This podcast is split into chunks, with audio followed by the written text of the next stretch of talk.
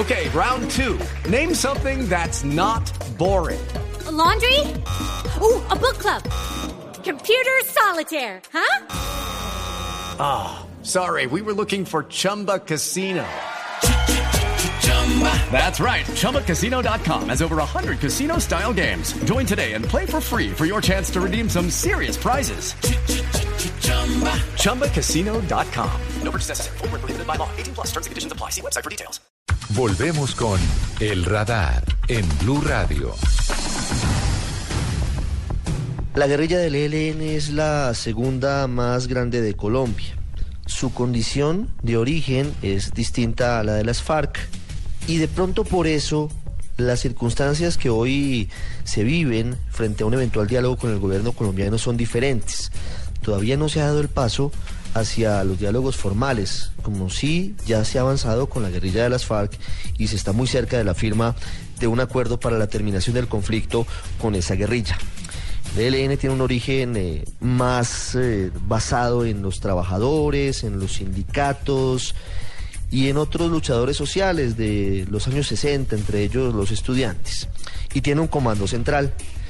Uno de los momentos tal vez más difíciles para el ELN fue la muerte en combates de Camilo Torres Restrepo, el cura guerrillero, en su primer combate en patio cemento en el departamento de Santander. Se cumplen cinco décadas de ese momento. Hoy hablamos del padre Camilo Torres y hablamos del ELN porque la coyuntura del país así lo, lo lleva. Cinco décadas después volvemos a hablar de lo mismo.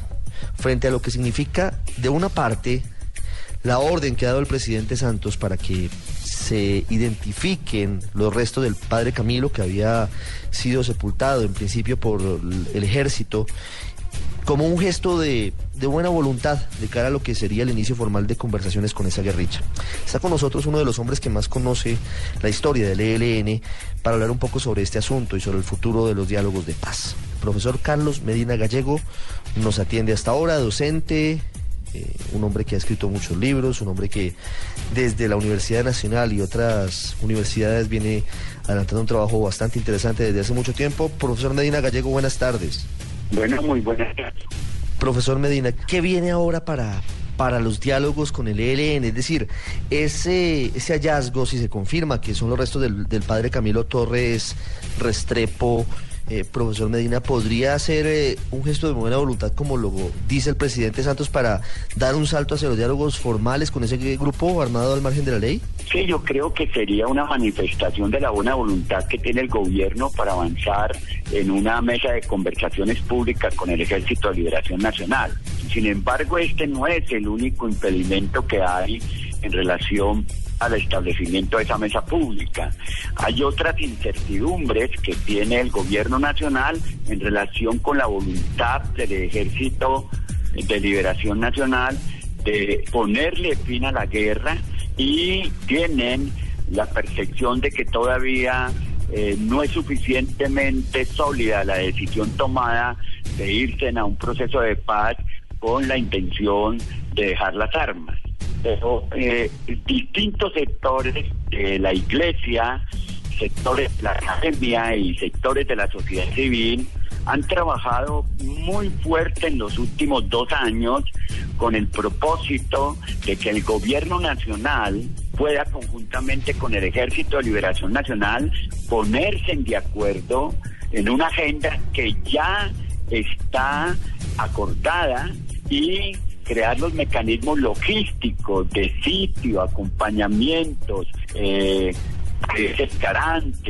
y todas las lógicas específicas que requieren de la posibilidad de funcionamiento de una mesa pública para que se discuta esa agenda que ya está acordada y que palabras de Nicolás Rodríguez Bautista no le falta ni una coma. ¿Por qué siempre pareciera que los diálogos con el ELN cuando van a avanzar hacia la fase formal se diluyen?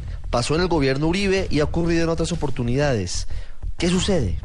Ejército de Liberación Nacional es una organización absolutamente distinta a la organización de Por eso debe tener su propio proceso no se puede subordinar al Ejército de Liberación Nacional a las negociaciones que se adelantan con las FARC, ni se le puede imponer los acuerdos de esa mesa de conversaciones a una mesa de conversaciones que está por abrirse. Es necesario que la agenda del ELN tenga curso, que adquiera las especificidades que le son propias a esa organización, desarrollo de escenarios de lucha pero también el ELN debe entender que hay temas que son afines, si no es que son absolutamente comunes.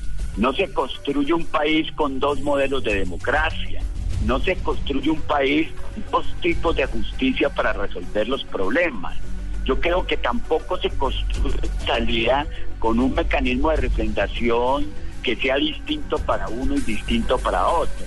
Es decir, hay cosas que por la naturaleza de ser un solo país, un solo proceso de paz, las dos mesas tienen que ir coincidiendo en aspectos que son esenciales para poder cerrar el proceso de la confrontación armada. Queremos un gobierno osado, un gobierno capaz de convocar a una mesa pública al Ejército de Liberación Nacional pero también queremos un ejército de liberación nacional que tome la decisión de irse de la guerra en busca de las banderas del Frente Unido que construyó Camilo Torres Restrepo.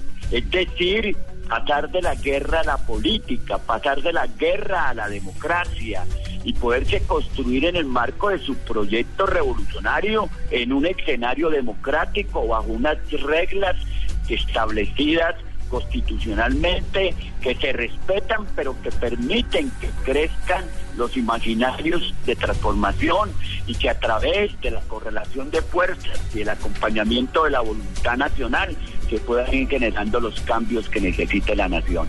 Profesor Carlos Medina Gallego, muchas gracias por estos minutos con Blue Radio para hablar del padre Camilo Torres, de esa leyenda que se ha tejido en torno a, la ubicación de, de sus despojos mortales y lo que esto significa para un momento crucial para el país frente a la posible firma de la paz con las FARC y aún la incertidumbre sobre si inician o no diálogos formales con el ELN. Muchas gracias. Muchas gracias.